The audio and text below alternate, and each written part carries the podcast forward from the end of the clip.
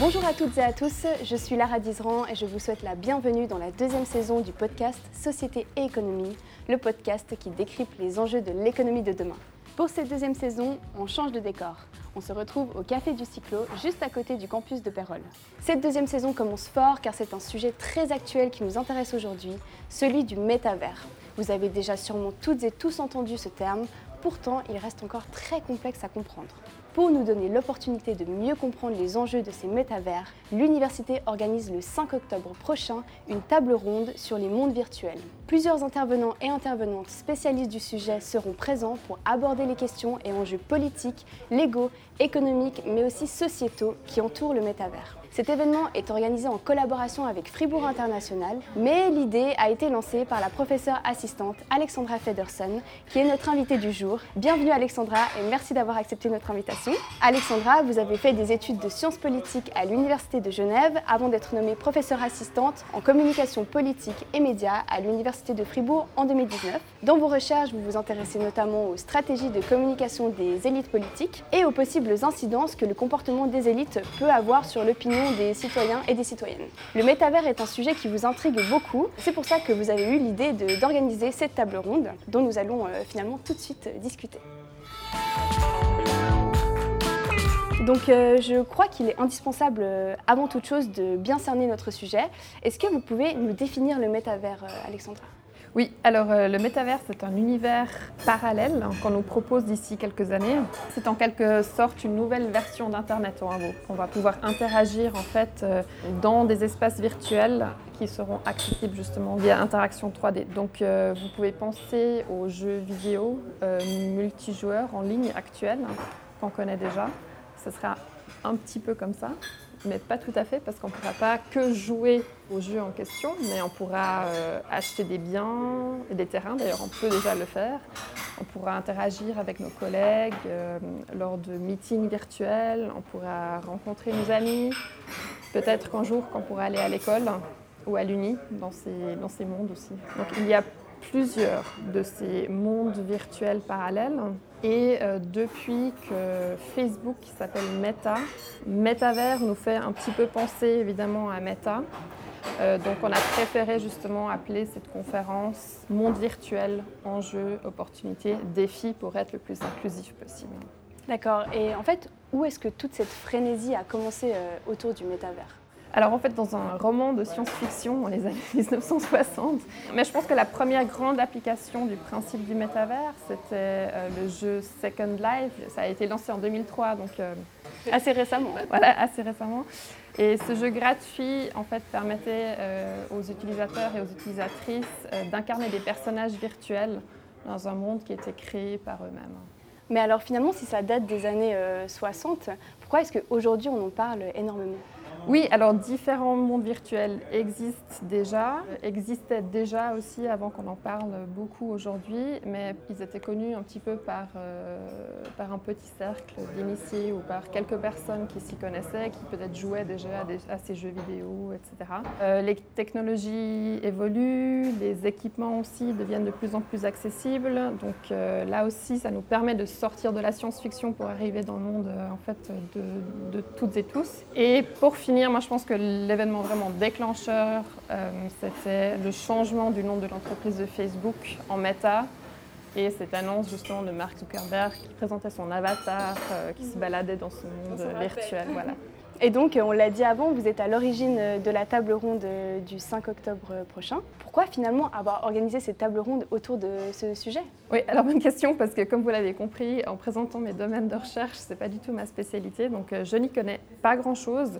Mais c'est un sujet qui m'a sauté aux yeux et que je trouve passionnant. C'est un nouvel espace de communication, un nouvel espace sociétal où on va avoir des interactions dans la société, mais aussi pour le monde commercial, pour le monde des entreprises. Ça, a l'air d'être un espace qui est très très important.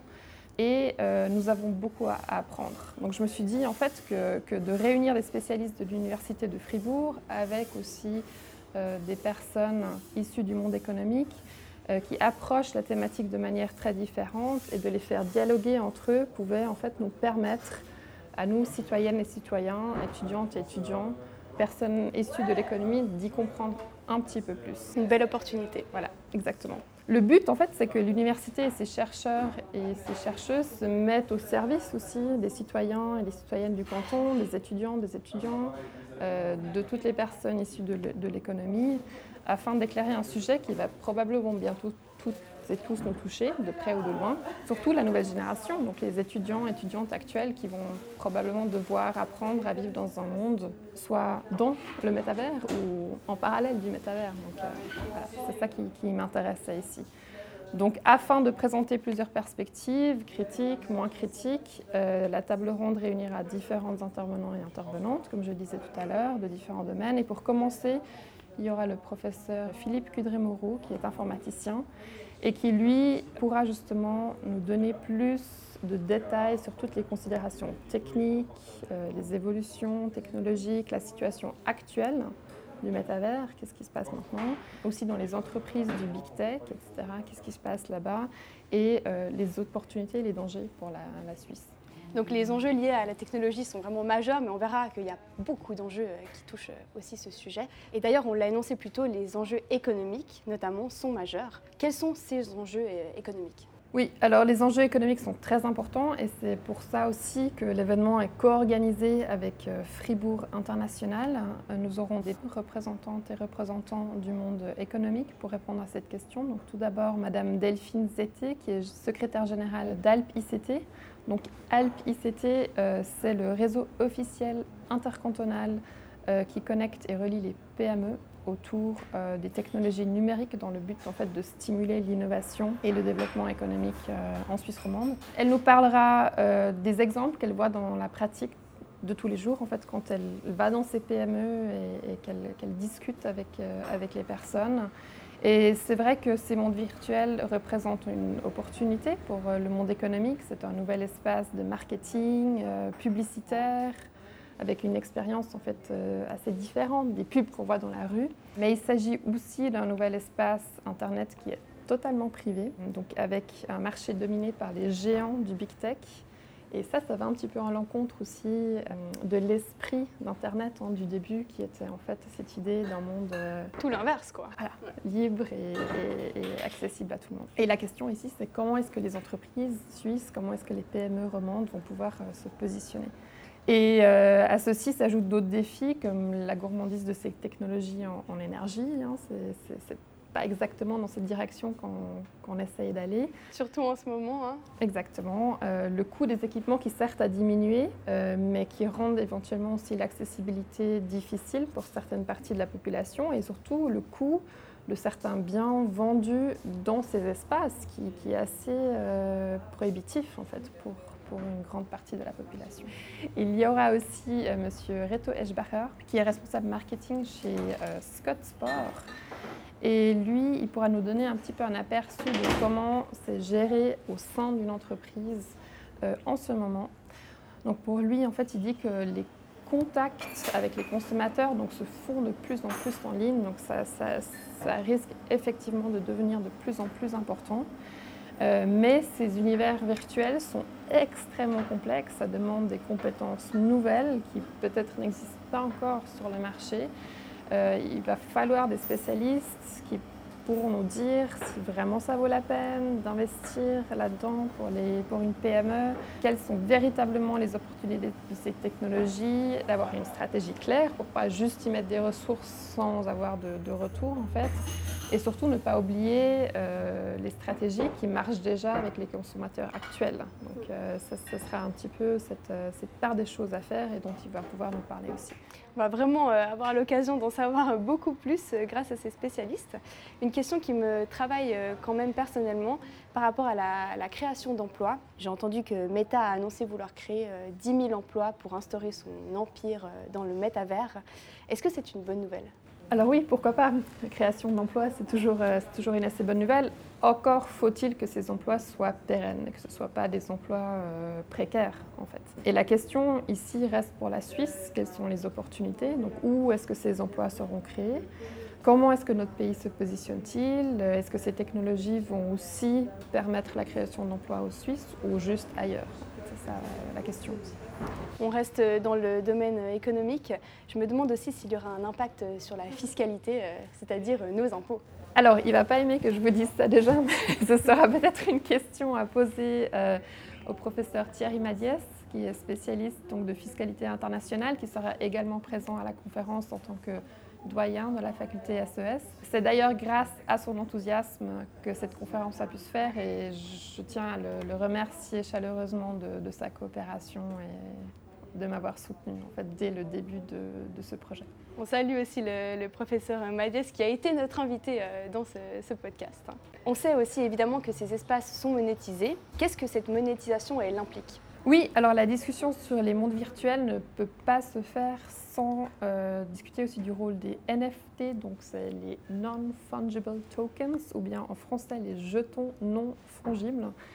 Donc là aussi, le, professeur euh, Kudry-Moreau pourra nous dire de quoi il, s'agit. Donc ces NFT et les crypto-monnaies jouent un rôle important hein, dans, ces, mondes virtuels et, ce sera le professeur Bruno Pasquier aussi, qui est avocat et chargé de cours, spécialiste du droit d'Internet, qui va pouvoir euh, nous parler en fait de la régulation de ces NFT et des crypto-monnaies qui sont utilisées dans ces mondes parallèles.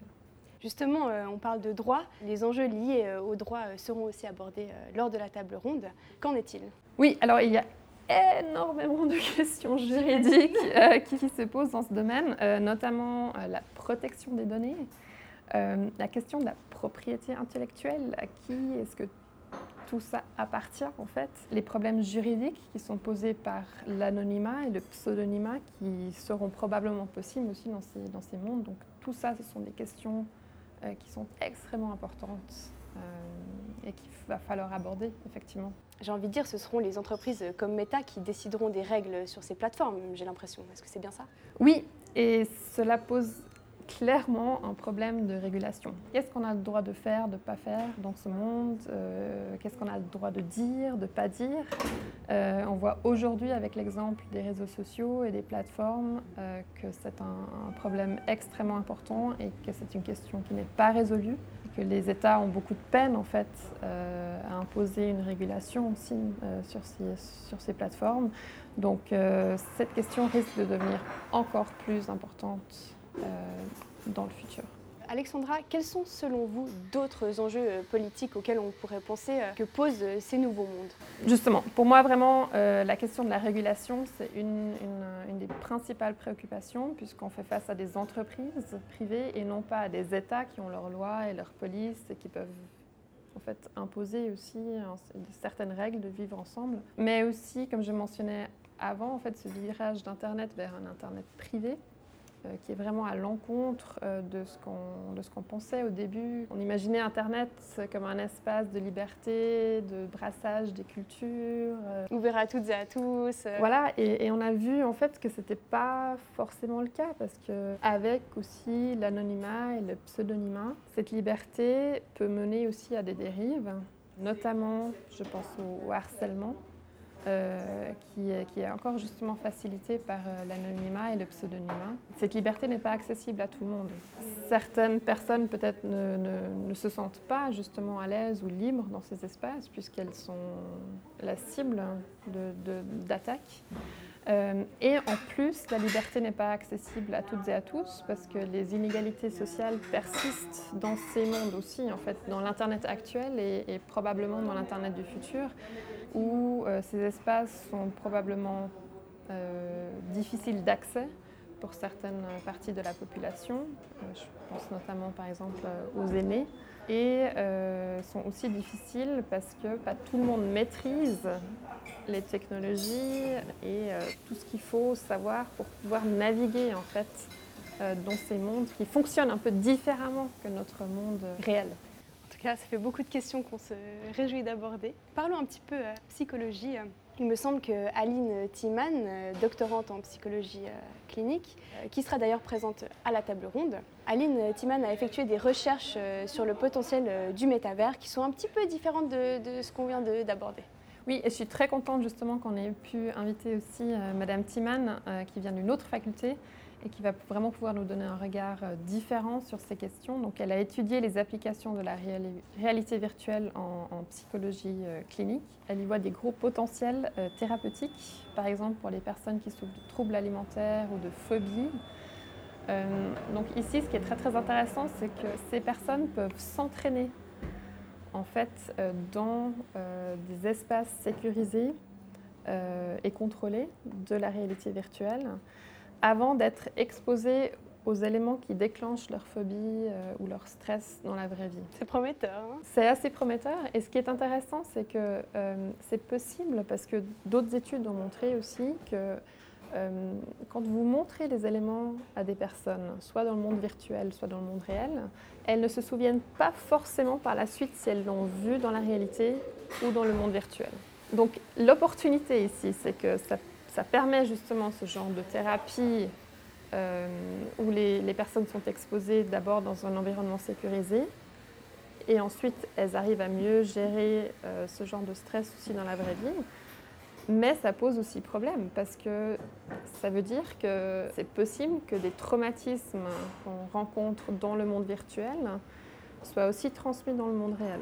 Donc en fait, c'est à double tranchant on risque un peu de se perdre entre la réalité et ces mondes virtuels. Hein. Aline Timan pourra nous en dire plus. Maintenant qu'on parle un peu de, psychologie et d'enjeux plus liés à la santé mentale, je trouve que c'est vraiment important d'aussi les souligner à côté de tous ces enjeux euh, économiques ou euh, législatifs. J'ai entendu que certains spécialistes craignent beaucoup un renforcement de la phobie sociale. Et j'ai un peu l'impression que ce sera comme les réseaux sociaux, donc soit ça va vraiment euh, renforcer cette, cette phobie sociale et euh, ça rendra les relations euh, sociales encore plus difficiles ou alors ça les facilitera. Mais je pense notamment à un spécialiste, le docteur Gabriel Torrens, qui craint quand même une augmentation de, l'isolement, mais aussi une publicité plus intrusive.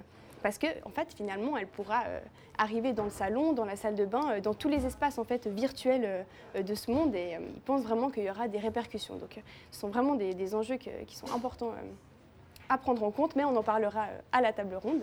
Peut-être euh, plus largement maintenant, euh, selon vous, Alexandra, quelle est vraiment en fait la valeur ajoutée du métavers à la réalité que l'on connaît euh, aujourd'hui, telle qu'elle est? Bonne question. Et je, ne sais pas encore exactement. Mais je pense que comme avec d'autres technologies et d'autres développements sociétaux, c'est très très important que nous puissions en parler, que nous puissions voir les opportunités, mais aussi les défis qui, vont venir vers nous et que nous puissions poser ces questions à des spécialistes, à des personnes qui vivent déjà euh, en partie avec ces technologies. Et parce qu'il est tout à fait possible en fait que nous allons vivre avec ce genre de, de technologie à moyen ou long terme. Donc c'est important de s'informer et surtout euh, d'avoir différents points de vue euh, de différents euh, spécialistes. C'est ce que vous allez nous offrir. Mais justement, pour conclure, est-ce que vous pouvez nous dire quels éléments de réponse on peut espérer si on se rend à cette table ronde du 5 octobre prochain? Alors avec le large panel d'experts que la table ronde va réunir, j'espère qu'on va pouvoir donner des éléments de réponse assez divers, certains peut-être plus sceptiques, certains un petit peu moins. Comme toujours. Euh, comme toujours, mais ce qui compte, c'est que vous veniez avec vos questions, vos interrogations, même si vous avez l'impression que ce sont des questions bêtes. Hein. Qu'est-ce que les NFT, par exemple? J'ai aussi dû m'informer avant de, pouvoir venir ici. Ces questions, vous pourrez les poser en fait. Euh, juste après la table ronde, il y aura une, session de questions-réponses et il y aura aussi un apéritif encore après la table ronde. Donc si vous avez envie d'approcher un spécialiste pour une question euh, plus spécifiquement, vous aurez l'opportunité de le faire à ce moment-là aussi. En tout cas, on se réjouit beaucoup euh, de se retrouver euh, le 5 octobre. Alexandra, on vous remercie aussi beaucoup d'avoir été avec nous pour entamer cette deuxième saison. Nous, on se donne rendez-vous à la table ronde, donc monde virtuel, enjeux, opportunités, défis, qui aura lieu le mercredi 5 octobre 2022 on vous donne rendez-vous à partir de 17h40 dans l'auditoire Joseph Dice de l'Université à Pérol 22. La participation est gratuite, mais notez bien que l'inscription est obligatoire jusqu'au 30 septembre. N'hésitez pas aussi à aller voir le site de l'Université de Fribourg ou de Fribourg International si vous voulez avoir plus d'informations. Merci à vous toutes et tous de nous avoir suivis. On se donne rendez-vous à cette table ronde, mais aussi pour le prochain épisode de Société et Économie. On espère que cet épisode vous aura plu et on vous dit à très bientôt.